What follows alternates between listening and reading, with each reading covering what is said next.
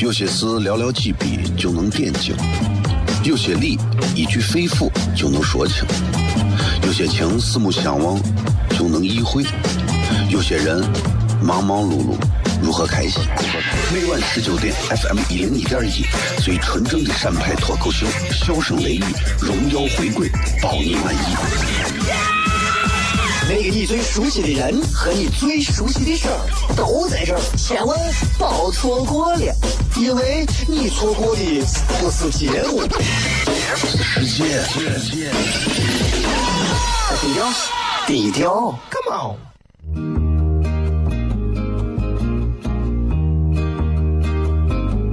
我的爸爸是个伟大的人，因为他能给别人带去欢乐。每晚十九点，他和他的笑声人，都会让你开心。记得听哟，小孩子从不撒谎，因为我才两岁。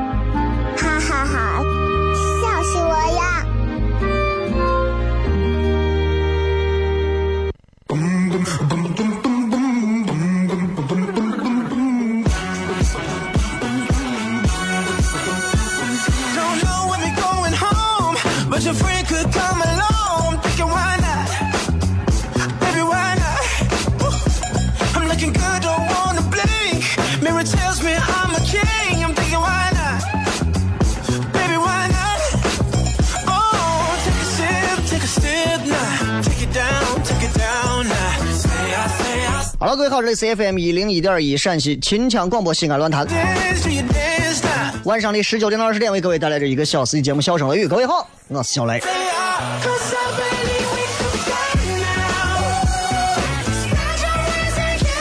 想要听咱节目的朋友啊，也可以通过蜻蜓 FM 啊，直接可以在线收听，搜索秦腔广播就可以找到这个点儿正在听的节目就是《笑声雷雨》了。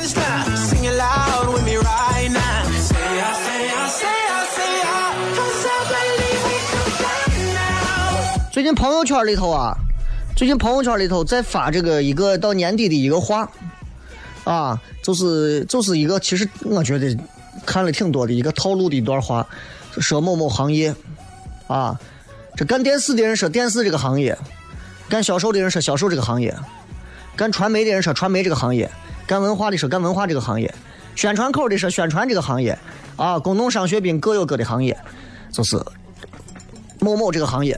干久了，爹妈认为你不孝，总是忙；亲友觉得你不亲，少有时间来往；朋友觉得你很装，经常不联系；未婚的以为你有问题，已婚的以为你有外遇，离婚的以为你有目的。其实我们只是努力工作，养活自己，追逐梦想。过年期间，要是同学朋友有在某某行业的，就请他们吃个饭，反正他们也去不了，对吧？这段话传播度比较广，比较广的原因其实很简单。第一个，他跟每个人的自身出发，因为没有一个人对自己现在的工作是百分之一千的满意的，没有人，没有人，no one，没有人。但是不同的是，分能忍不能忍，你知道吧？啊，另一方面就是，另一方面就是，这个啊，他还能给你把你的行业分析的头头是道，他抓住了每一个行业的共性。哎，外人觉得你很忙，朋友觉得你咋咋，朋外人觉得你如何，朋友觉得你如何，对吧？然后你要是最后还留了一个很好玩的一个这个意料之外的段子啊，一个一个逻辑梗，就是如果你们就请他们吃个饭吧，反正他们也去不了。我就我想啊，如果我的春节过年就活在这些乏味的刷屏的段子里，我人生不是都无望了吗？啊，这最近还流行说这么一句话，我可能在，我可能啊，我可能有一条假腿，对吧？有朋友说呀，我们今年不发年终奖了，我可能在一家假公司。我女朋友过了个年要跟我分手，我可能谈了个假恋爱，对吧？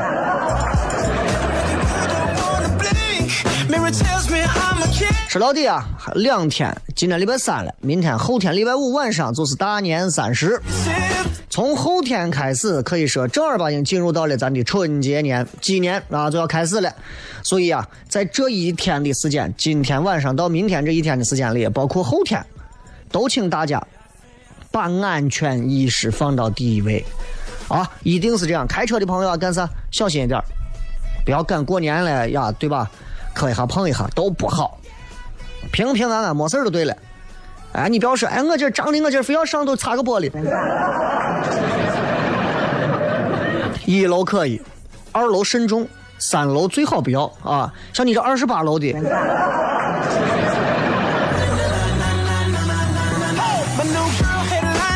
是吧？所以我希望大家都能都能在这个时间里头多和家人沟通啊，不是说不玩手机啊，该玩手机你们玩你们的，因为这个谁也劝不住谁，就是回家呀，多和家人聊一聊，因为这个世界上有几十亿人，凭啥这几个人就跟你成为家人？人家也挺惨的，对吧？凭啥呀？多和他们聊一聊，因为在这个世界上就这么几个人，是我们还愿意挂念，也愿意挂念咱的人，所以要多交流一下啊。就是男女朋友之间，我都觉得其实都还好，先把自己父母弄好再说，啊，别的你你你不用说那么多，是吧？我我一个朋友就是，你看男娃天天爱玩游戏，俺个女朋友整天觉得我玩游戏，我说玩游戏有啥嘛？玩游戏没有啥嘛，男娃们玩个游戏嘛，我又不是天天在外头黄赌毒，发个游戏而已，劳逸结合就可以了嘛，对不对？而且我觉得人家男娃说的多好的，女娃打过来电话，你是不是不爱我？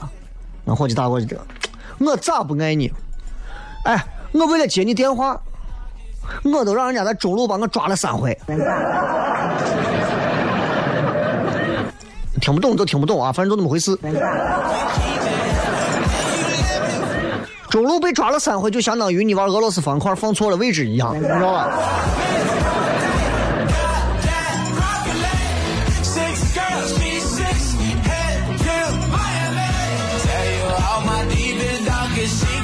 哎呀，这个今天呀，咱们跟大家也在微博上也互动一下，因为明天就是咱笑声雷雨在年前的最后一期节目了，明天肯定是要互动一下的啊。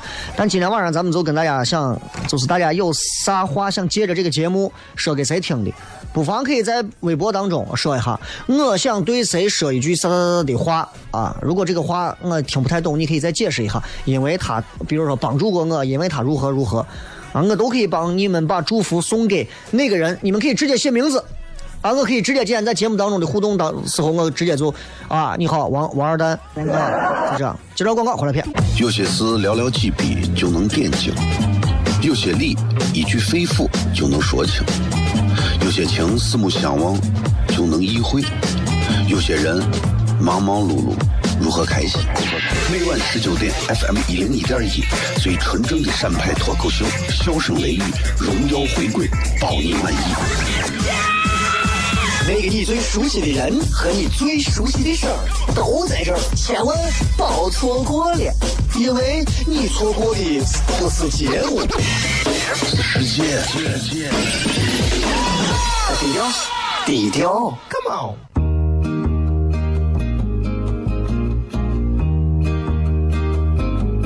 我的爸爸是个伟大的人，因为他能给别人带去欢乐。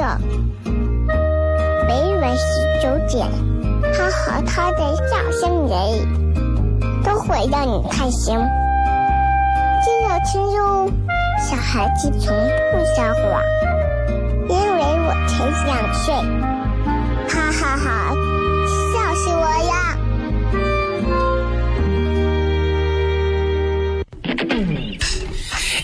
sexy lady. I'm loving what you do. I'm a little intoxicated. I'm thinking so are you. You're trying to deny. But I know, 欢迎各位继续回来，笑声雷雨，各位好，我是小雷。and please don't try to fight it. 啊，在这个年前的倒数第二期里面，跟大家也是闲聊一会儿。呃，今天想讲几个有意思的地方，跟咱西安都有关系的。今天就不想再聊什么男女啊，或者其他呀、什么道理啊，那个没意思。今天就讲几个跟西安本地有关的事情。这个很多人都跟我聊小三儿，今天咱们先说一下小三儿，骗一下小三儿啊。呃，因为说心里话，小三儿我是看着他长大，他看着我长起来的。小三儿都说是仅次于钟楼的第二商圈，我现在觉得不是，我觉得小三儿现在反而是第一商圈，钟楼是第二了。啊，真的，小三儿的这个，尤其是周边的这几个百货大楼一建起来之后啊，商圈一起来，确实是厉害，确实厉害。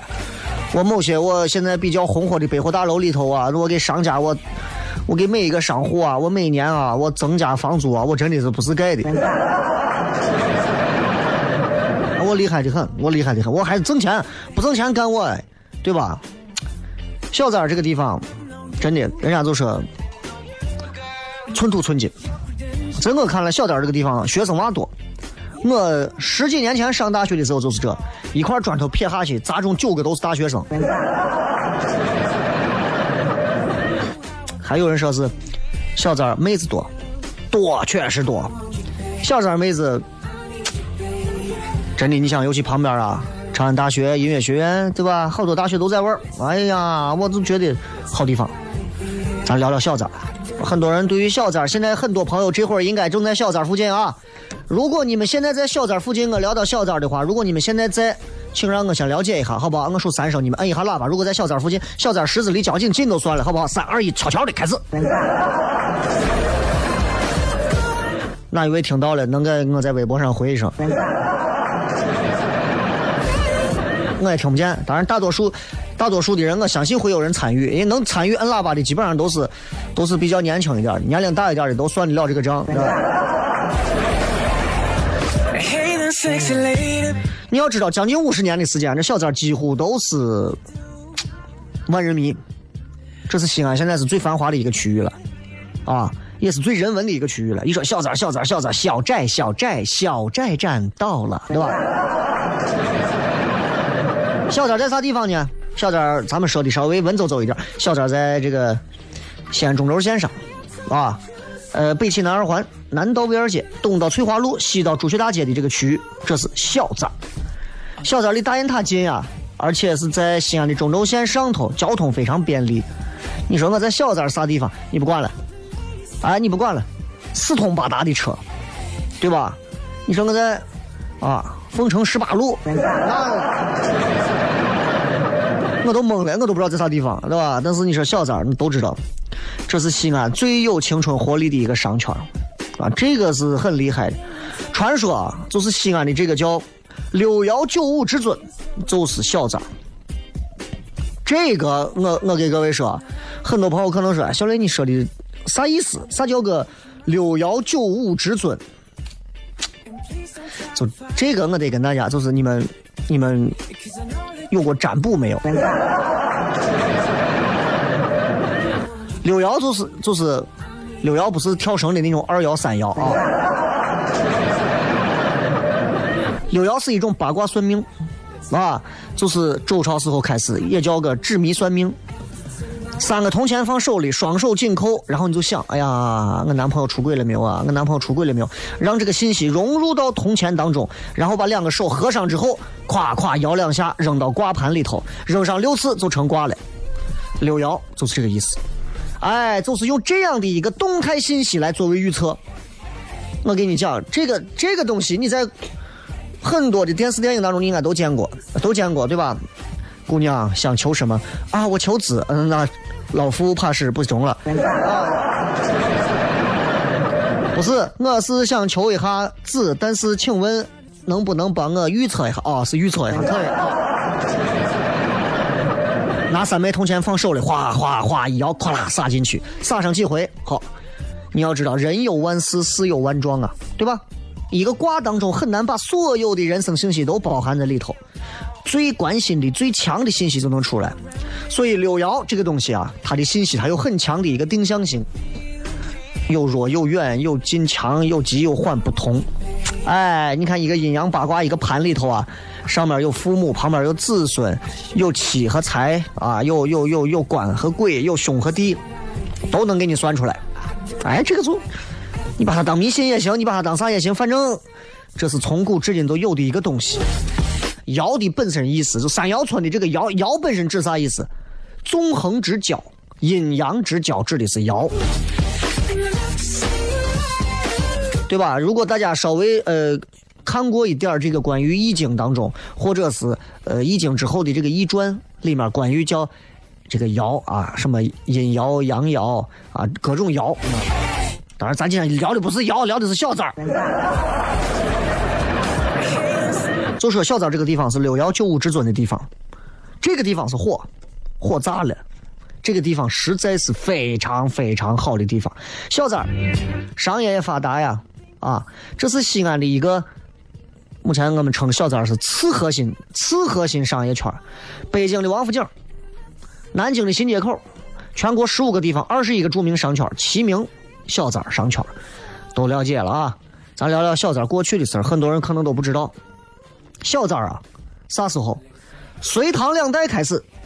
建立了首都开始，小寨这个地方才进入到了城市的范围。之前小寨是个农村地方，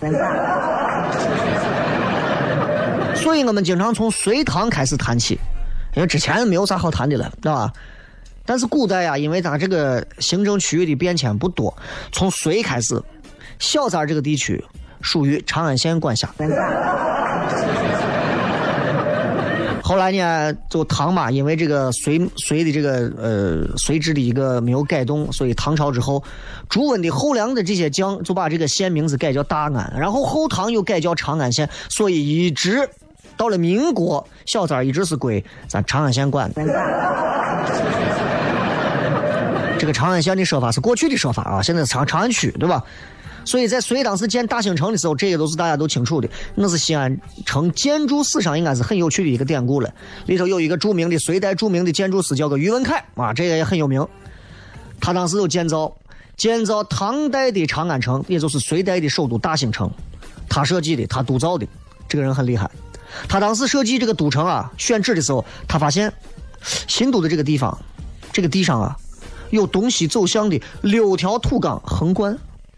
就跟你吃，你把你的衣服撩起来，看我肋条上有六根儿。哎，你从空中，如果各位从空中去俯视西安这片大地，你能看出来这个地面的形状像啥？易经上面的乾卦的六爻，这个厉害了。乾卦里的六爻啊，这个卦象非常好。现在你说你拿无人机在天上你也看不见，全是楼。地基打多深的水都给你土都给你抹平了，水泥地都抹上了，啥都看不见，柏油马路。但是过去如果是土地，你再看，一眼就看出来，卦象好。所以为为啥有人说西安的这个帝王之气就集中在这六条土岗上？还有人说啊，就反正是那西安撂嘴子人也比较多呀。我跟你讲啊，这于文凯选这个地方，从风水的角度选的这个地皮，小寨这个地方就在九五之上。啊，各位可能不太懂这个风水相关的，因为我没是爱研究这个，因为我靠能力，我反正也爬不上去了，我就靠风水，我靠风水我也上不去啊。但是没事可以给同事们算个卦呀，对吧？你像你像这现在这论坛的这对吧？这豆豆啊，韩鹏啊，雷哥，你看我什么时候能当上领导？我给他算一卦啊，一卦五百块钱。哎，算上五十回，娃都灵性了。所以小寨这个地方刚好在九五之上，这是一个绝佳的位置。在哪个位置呢？它具体它这个位置分很多，各种位置有最好的位置，飞龙之位。九五至尊最尊贵，飞龙的位置。这个位置上，这在古代这是帝王必须要防范的。开玩笑呢。你看，经常我们一看看天上的这些星宿啊，对吧？说某颗星开始闪烁啊，逼近逼近这个这个这个地星啊，然后某颗星什么紫微星怎么动，哪颗星咋样，那就觉得是皇宫要出事了。看地上的这个走势来龙去脉，皇上也是看这个东西，说这玩意儿我要当心，对吧？宇文恺就把这对称的造了两个规模很宏伟的庙。寺观西面是一个道教的玄都观，东面是佛教的，叫啥？咱都去了，小点的兴善寺，厉害了啊！这于文凯建这么两个是为了干啥？压住、镇住、镇啥？用神佛的力量镇压这个地方的帝王之气。所以我跟你讲，西安这么多个寺庙里头，我唯一一个去的寺庙，而且我常去的寺庙，当我烦躁的时候，我就要进去逛一逛。哪个寺庙？大兴善寺。这个寺庙有空咱改天再谝。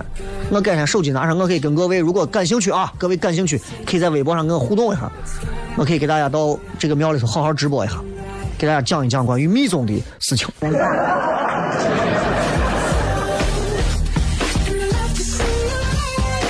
你要知道这个九五的这个这个这个这个位置啊，在唐朝中中期有个宰相姓裴，他当时住的这个小别墅就在九五的这个高坡上头，就让人诬陷说，这怂啊，居心叵测，图谋不轨。所以，隋代建造长安城的时候，考虑了这个东西潜在的政治因素，但是也不想让别人占呀，怎么办？这个东西只能帝王自己去意会它，不能摆到桌面上说。你不能说这么大一块地方，小三儿这么大一片地方都不让动，对吧？完全封起来不让人住。唐代住到这块的人有多少？杨国忠、柳公权、韩愈都住在赛格购物中心附近。回来骗。有些事寥寥几笔就能点睛，有些理一句肺腑就能说清，有些情四目相望就能意会，有些人忙忙碌碌如何开心？每晚十九点，FM 一零一点一，最纯正的陕派脱口秀，笑声雷雨，荣耀回归，保你满意。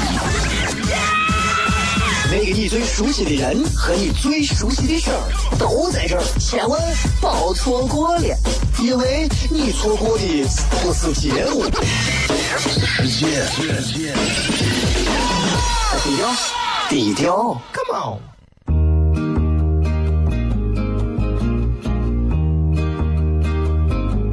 我的爸爸是个伟大的人，因为他能给别人带去欢乐。每晚十九点，他和他的笑声人，都会让你开心。记得听哟，小孩子从不撒谎，因为我才两岁。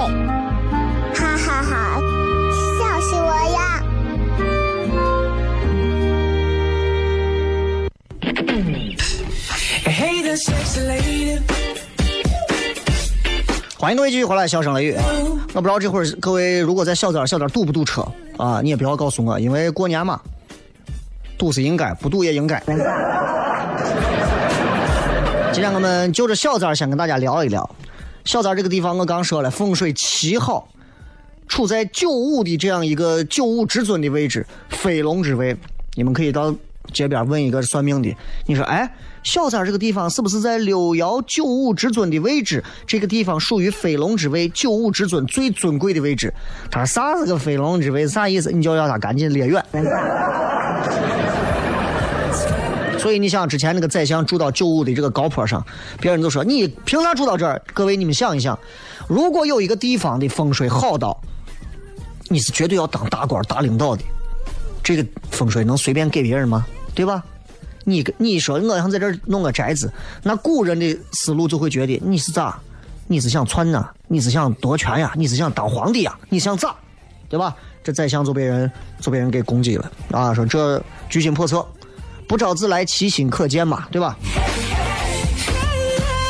但其实隋唐的时候啊，这还不叫小寨儿，小寨儿的名字一直到啥时候才有？到了明朝的时候，明朝才有了小寨儿。到了明朝的时候，这个名人居住居居居住居住居住的，就这个名人聚集的一个居住区。我为啥要说一句这么绕的话？烦死了！这个名人聚集的一个居住区，慢慢就变成了一个军事屯军的一个布寨了。哎，就取名叫小寨，就变成一个寨子了。很多人说小寨儿小寨儿，咱哪儿来了一个寨子嘛？有个寨子。后来因为这个地方军事屯军屯的多，就叫寨嘛。然后后来这个地方到明朝的时候，居民慢慢多了，东西两个小寨，但是东小寨儿西小寨儿啊，矛盾很多，关系不和。后来呢，政府出面调和了，把名字改了，改叫啥呀？永和部。就是永远和睦。啊，村民不吃这一套。一九五七年的时候，西小寨村的村民经过商议，全体搬了，搬哪儿？搬到现在的那个呃曲江会展中心。会展中心再往南，再往南的将近二百米左右的地方，那个地方叫个新小寨村，我就是过去的西小寨，厉害吧？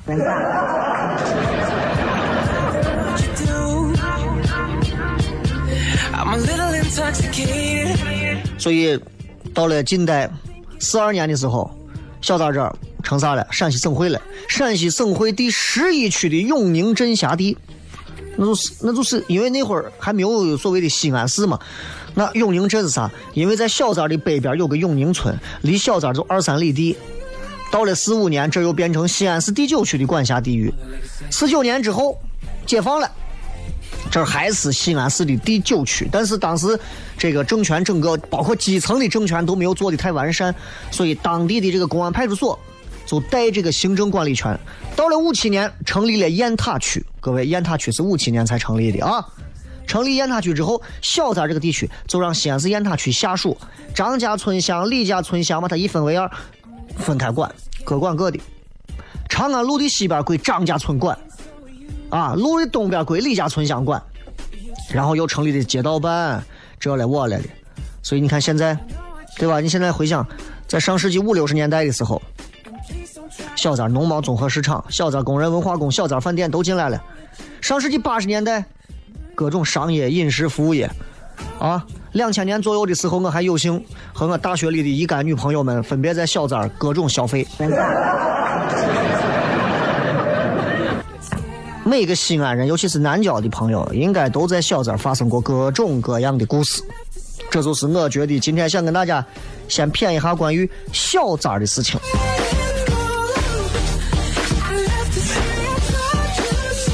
哎，你们现在还在不在小寨？在小寨再摁喇叭，让我知道一下。说完小寨了啊，接下来我再说一个简单一点的，因为我看一二三四五六八分钟的时间，咱们再谝一个。很多人现在过年啊，可能说吃饺子，我不骗饺子，骗一个我不太爱吃，但是四个女娃都爱吃，你只要陪着她吃，你都能虏获她的芳心的一个好吃的，叫火锅。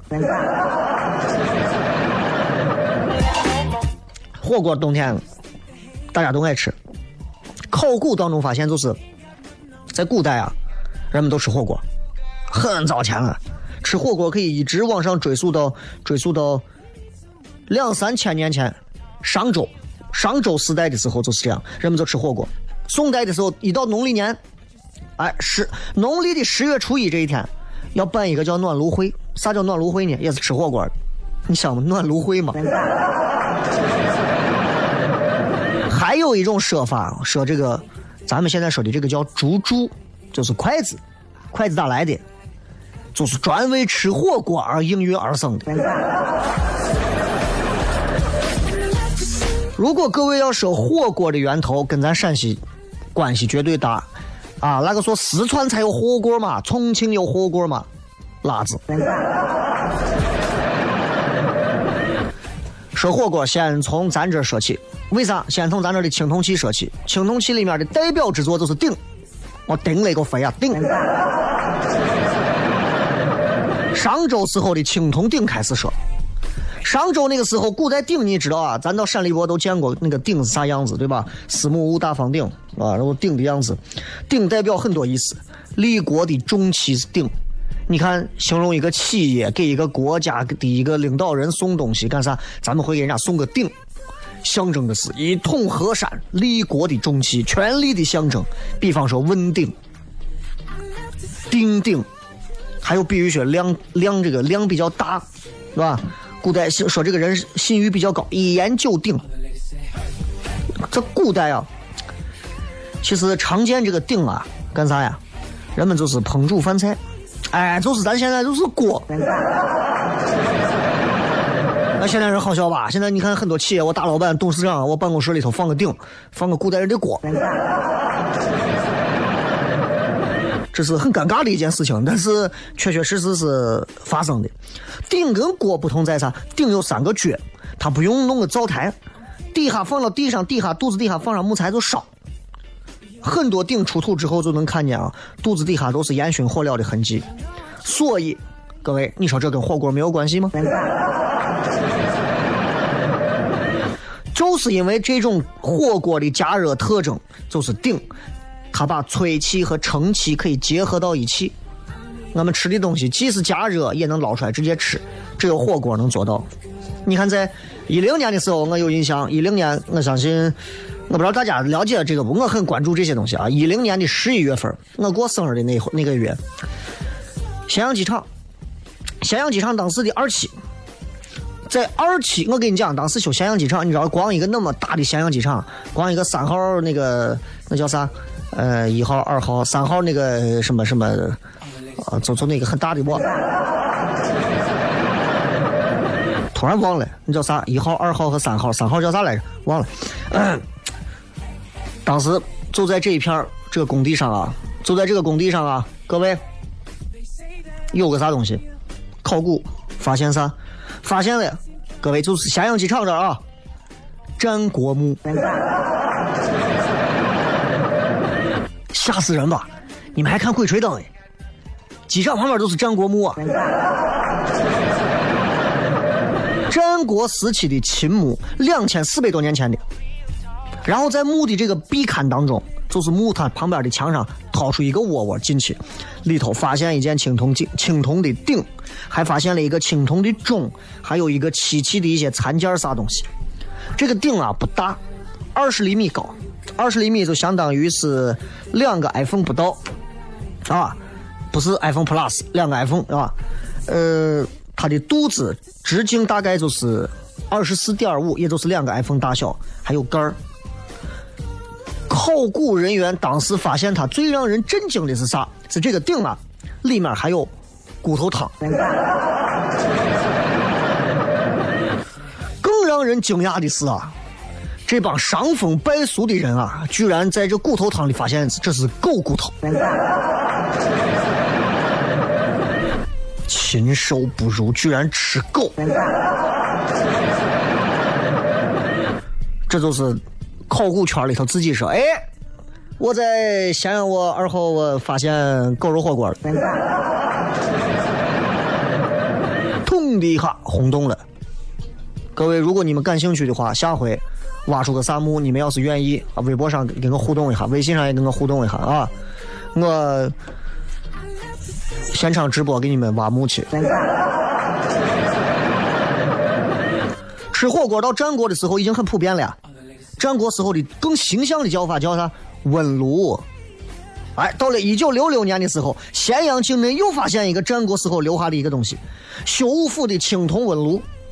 这个炉是上下层，上层可以放吃的放酒，下层放炭火。这是魏国当时的器具。这个东西你会发现，战国的时候不光是秦国人吃火锅吧，魏国人也吃火锅。齐楚燕韩赵魏秦，我跟你说，秦国和魏国如果都吃，我估计战国七雄没有不吃火锅的，对吧？再早再往前推，西周的时候，再早商朝的墓里头也出土过火锅，那就是鼎。七四七五年的时候，如果大家感兴趣这个，我可以再多说两句。宝鸡市，宝鸡市有个儒家庄，啊。儒家庄当时也是挖掘墓，宝鸡那边大多都是周朝的东西，一挖就是西周大墓，挖出来一座西周墓。这个墓的主人是当时叫龚于国的国君龚于伯，这个墓还有他的夫人叫景姬，这两个人的墓。这个随葬的物品啊，多丰富，丰富到啥地步？光是出土的铜器、陶器，还有各种的玉石这些饰物加到一块儿，一千五百多件。那两个败家玩意儿弄一千五百多件儿。六十多件铜的容器，里面就有啊两只火锅，非常非常独特，非常独特。铭文写的是“白炸井鸡鼎”，白色的白，乍一看的乍啊，打一口井的井，鸡就是那个鬼鼠咬鸡的鸡。这个鼎的造型非常好玩，给大家形容一下，就一个撅。上面是一个立着耳朵、鼓着肚子的一个圆顶，底部中间有一个圆柱的鼎足，立在一个三足盘的上头。这不是普通做饭的鼎，这就是当时的火锅，这就是当时的火锅，底下可以放炭火，上面可以把火源菜品一块端上来。这个顶高是十五二十五二厘米左右，差不多就是十六厘米，口径十四厘米，就这么个东西，你就能看出来，当年在周代的贵族里头开始吃火锅，而且吃的是小火锅。两个人还很有情调的吃鸳鸯火锅。当然了，最后再说一句，其实最爱吃火锅的古代人里头应该到清朝，因为火锅在清朝才真正的蓬勃发展起来。火锅啊，这个东西你要知道，清朝人是最爱吃。清代的时候，火锅已经到达中国历史上空前兴盛的一个地步。清朝冬天的北京城到处吃火锅，到处吃火锅。你看过大宅门吧？清朝的每一个皇帝，每一个每一个皇帝，every king 都吃火锅。每一个清高祖、清高宗不是清高祖，清高宗弘历吃火锅。乾隆皇帝嘛，每顿都要吃火锅，要命不？所以必须要承认，中国的火锅文化是在清代光大起来，但是它的这个工具跟咱陕西的鼎分不开关系。接着广告回来之后开始互动。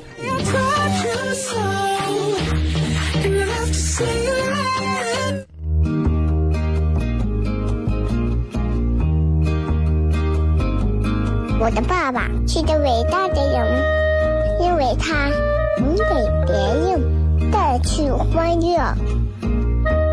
每晚十九点，他和他的笑声人，都会让你开心。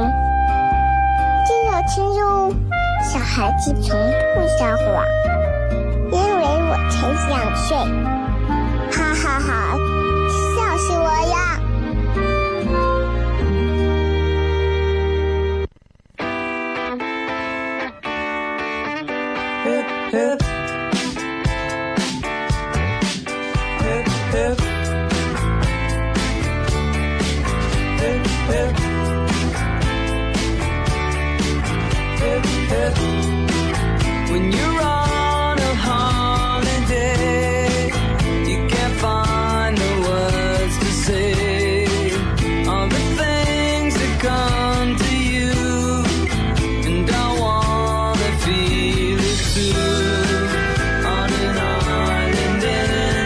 咱们继续回来，笑声雷雨啊！感谢各位一直在收听这档节目。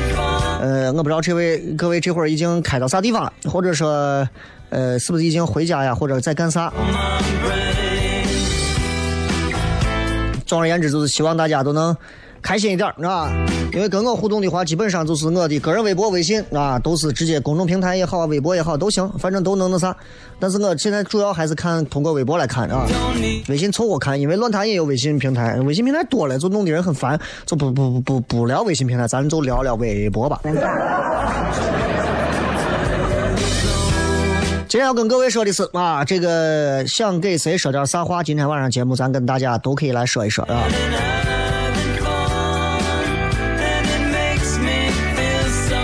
梦想照进现实说，给老公说谢谢十年的陪伴和宽容。老公都哭了，都十年了。舍本逐末说，想对老妈说，希望她以后不要再己所不欲，勿责于人。等你当妈的时候，你就不这么说了。夏姐说，想对父母说，出门把口罩戴上，保障脏，保脏了。这个天儿戴口罩是应该的，啊！你看我现在身上背着几个口罩，媳妇给买的这个专门的这个叫中松的口罩啊，是侧霾效果比较好的。然后家里面几个这个空气净化器，德国的、日本的、国产的各一个。你说多少年前以前咱想过家里面会为这玩意儿花钱吗？当你的生存环境已经受到威胁的时候，其实挣钱多少、工作怎样，我已经我已经不是那么那啥了啊！因为我这个人就是跟其他人很多人可能在理解很多问题上完全不一样。比方很多人会觉得小雷这个人啊不好接触、不好相处，说话刺儿或者是咋，嗯，那因为你我咋说，你就是。你不具备跟我直接沟通而且平和沟通的能力嘛，对吧？所以其实过年嘛，也是多说一些开心的，希望大家都开心啊。年后对吧？嗯，虚心接受，个性照旧。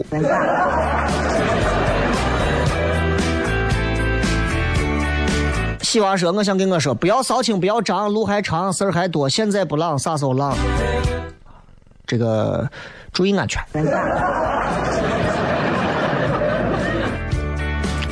顺神说：“今年你还会和我一起放烟花吗？少放吧，烟花绚烂啊，一秒钟之后就结束，环境却留下了更多的烟雾，何必呢？对吧？在家两个人买两根电子烟，互相看火苗，多好啊！”小海豚说：“我最想我的想给我女朋友楠楠说，我爱你。”好，我替她说，我爱你。呃，男欧巴说：“我想说雷哥，你要加油，希望你脱口秀越弄越好。”谢谢啊，我也，其实我也有这样的希望啊。虽然很难，虽然很难，尤其在这个地界上很难啊。做很多的事情，其实你要排除很多的东西。最近也发生了一些事情，也是有很多的一些反思。这些反思当中，其实有一部分是来自于对于自己的一些。呃，内在的一些这个责问和一些这个考量，另外的一部分就是，其实我是一个经常能跳脱出来看事的人，我不会因为说我现在啊，我现在在一个小公司干活，我就认为这个世界里的最大的官就是我们公司的总经理了。这个世界太大了，你能经历的东西你是经历不完的。你可以永远一辈子玩潜水，你也可以永远一辈子在天上飘，你也可以永远一辈子都在沙漠里头行走。看你想要什么样的人生，看你想给别人怎么样的回忆。Miss 袁说：“雷哥火场怎么听节目？如果你有网啊，蜻蜓 FM 在线，喜马拉雅可以听重播，苹果播客啊 Podcast 也可以直接听重播。今晚会有直播吗？没有。”啊，我就想说，赶紧把钱一发；我就想说，赶紧把钱一还。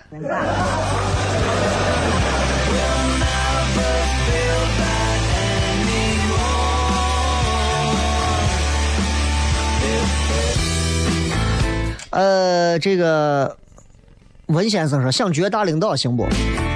当你有这个实力时候，站到他面前啊，跟他一块吃顿饭，你可能也就没有想绝的心了。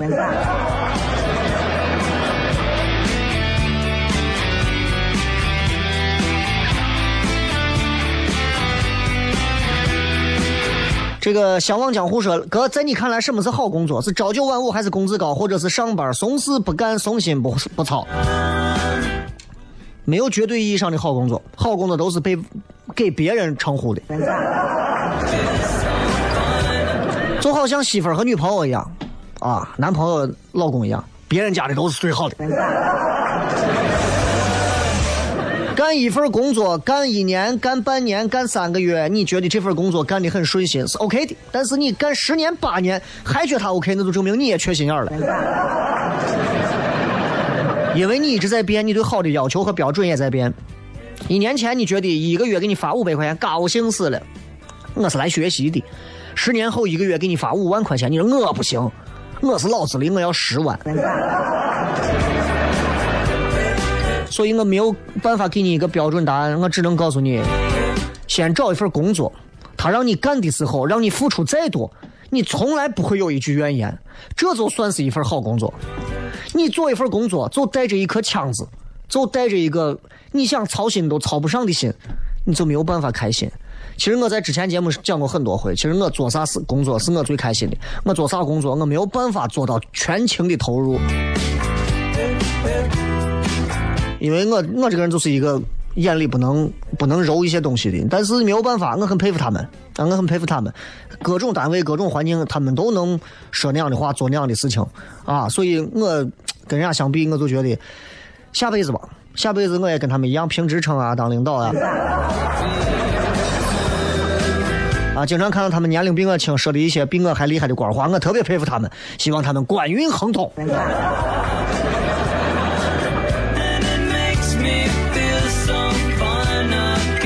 呃，沐浴阳光说给自己说，吃不穷，喝不穷，计划不周就受穷。花钱要有计划，花钱一定要有计划，花钱必须要有计划。随心所欲的花钱，到最后你会发现，钱就像一个，就是一个畜生一样，他根本没有良心，说走就走了，啊，带出去带不回来。你 要有计划。这个说，可是可能我爸会在回家路上听节目，我想跟我爸妈说，辛苦了，照顾好身体，照顾好我爷我奶，我在国外一切都好，我长大了会对自己负责。想对雷哥说，五年了，啊，感谢你的声音，啊，我这次要用英语来讲。I want I want talk to Shirley some things for just five years, and thanks for your voice, and thank you for your humors, and. 有时候你那种松广的回复，真的让我觉得很多事情没有啥大不了，我要赶快恢复美丽。有人以前问过我说说小雷，怎么样能够做到别人说我我不动，我不受影响，别人在背后撅我我也不咋？因为媒体单位你知道，这跟其他单位都是一样的，都有那些背后哒哒哒哒的人。怎么样做到不会让任何人在背后说你，当面说你，你都无动于衷，或者是不会被影响？我告诉你，很简单，取决于你的三观够不够坚定。很多人说是啥意思呀？举个例子吧，咱们都知道，火一摸就烫了，水你不会游泳，跳进去就淹死了，对吧？一弄就把身上弄湿了。突然有一天有个人告诉你，哎，去摸一下火，摸一下火你就发财了。你会摸吗？打死你都不会摸，你根本就不会理他，你会觉得他是神经病。你坚定不移的相信火能把你烫死，这就是三观坚定的三观。你在外头工作，你做了一个啥事情，或者你选择了一条跟别人不一样的路，这个时候有一群人过来说你不拉不拉，你不拉不拉，你不拉不拉，你就要像相信火会烫着人一样，坚定不移的走下去，自然就不会受影响了。年前干货，我就分享到这儿。所以你看，很多人就是，包括很多年轻娃，就是啊，这在这个问题上，哎呀，经常啊，哥你放心，我绝对是那种啊坚定的人。结果人家发个在朋友圈里头，少在背后撅我。在乎这，不要在乎这啊！超级玛丽说：“爸妈，我爱你们。啊！”饮饮水思源说：“想对自己说，好好是挣钱，有钱才有安全感。”若一说：“想对杨小川说，二零一七继续前行，我们会遇见更多前行的人。”想对小雷说：“二零一七让我见你一面，来买糖蒜铺子的票，现场看很容易啊！看我一面六十八。”长冈湖畔，雷哥，我想对一个女娃说：“梁一你，我这还有一个老板娘的工作给你，你要老板爹不？”生活如此多娇，最想对你说，雷哥，希望糖蒜铺子跟你越来越好，越来越好，谢谢啊！小嘴巴巴说：“我对父母说，不要担心，我会幸福。”想对自己说：“趁年轻，有心而活，就怕你的心是散的。”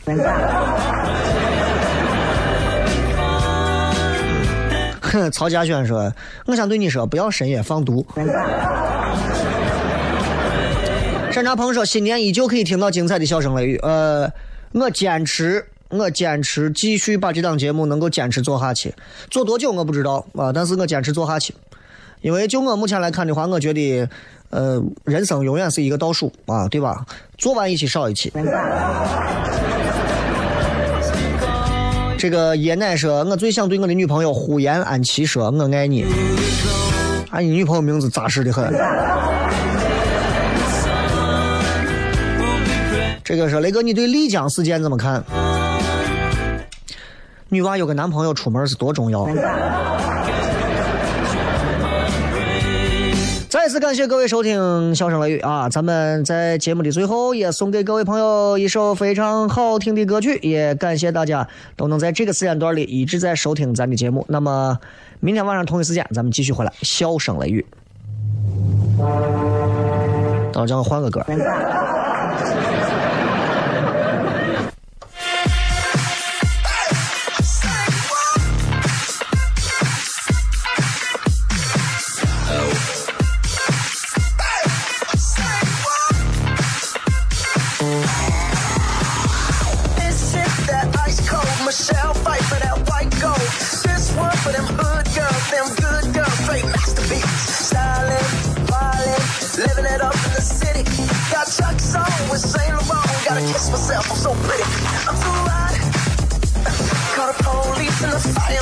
Too hot.